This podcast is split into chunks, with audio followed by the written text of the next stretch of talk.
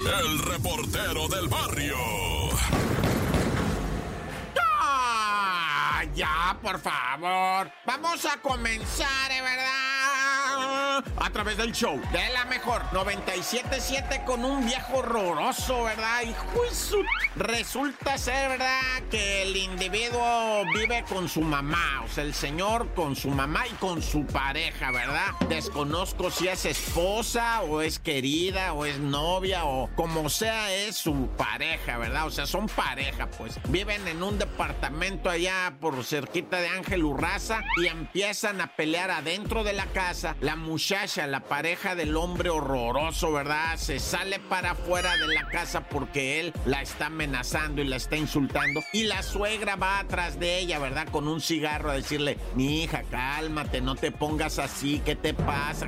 Oiga, pero dígale a su hijo eso, si él es el que me está pegando. No, mira, tú tienes que entender. Y en eso sale el viejo horroroso de 48 años, ¿verdad? Y le pega con la escoba a la muchacha así, le, como si fuera un cuchillo, le pega en la panza y luego la toma del pelo, se la lleva arrastrando. Pero a mí, a mí, digo yo, estas son las acciones de un bárbaro, un bruto que seguramente estará en la cárcel, si no es que ya está, ¿verdad? Pero lo que me sorprende brutal es la reacción de la suegra, más bien la nula reacción de la señora. No hace más que nada, ni o sea, nada, güey, nada. Está mirando cómo su hijo la golpea con la escoba, cómo la tira al piso, cómo la jala del pelo y ella no suelta el cigarro, la doña. Hijo su, ¿cómo no se va a aprender?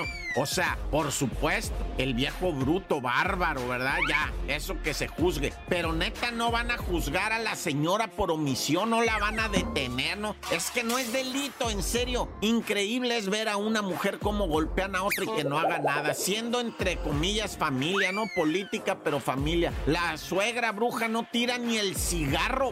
Nada, güey. Se queda así mirando cómo la arrastra, cómo la mete para dentro de la casa y ella va atrás de él con la muchacha siendo arrastrada del pelo y la señora suegra caminando atrás. Qué horror, ¿eh? Neta que me quedé friqueado.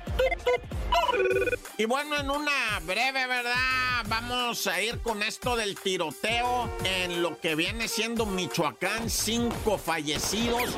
No quiero meterme mucho a esta nota porque lo que tengo confirmado es que dos camionetonas venían por ahí, por la carretera de Cuitseo, Sinapecuaro, empezaron a hieren al conductor de una de las camionetas. Este sale prácticamente volando, pierde el control, iban a máxima velocidad, impacta dos automóviles, la camioneta siniestrada gira, ¿verdad? Y estallando por los aires con mil lumbres que la rodean. Sí, se prendió el, el que venía piloteando, murió calcinado ahí, ¿verdad? Pero hay otros cuatro muertos que yo desconozco si fueron derivados de los balazos o el accidente que golpeó la camioneta incendiada, golpeó otro carro que traía unos trabajadores que salieron volando por el aire y fallecieron. Entonces en total son cinco muertos, pero no tengo muy claro cómo está lo de los trabajadores. Si venían en esa o en otra camioneta, me dispenso, me disculpo, esto acababa de ocurrir, ah, pero bueno, como haya sido, tienes la información, Cuitseo, Sinapecuaro, cinco muertos,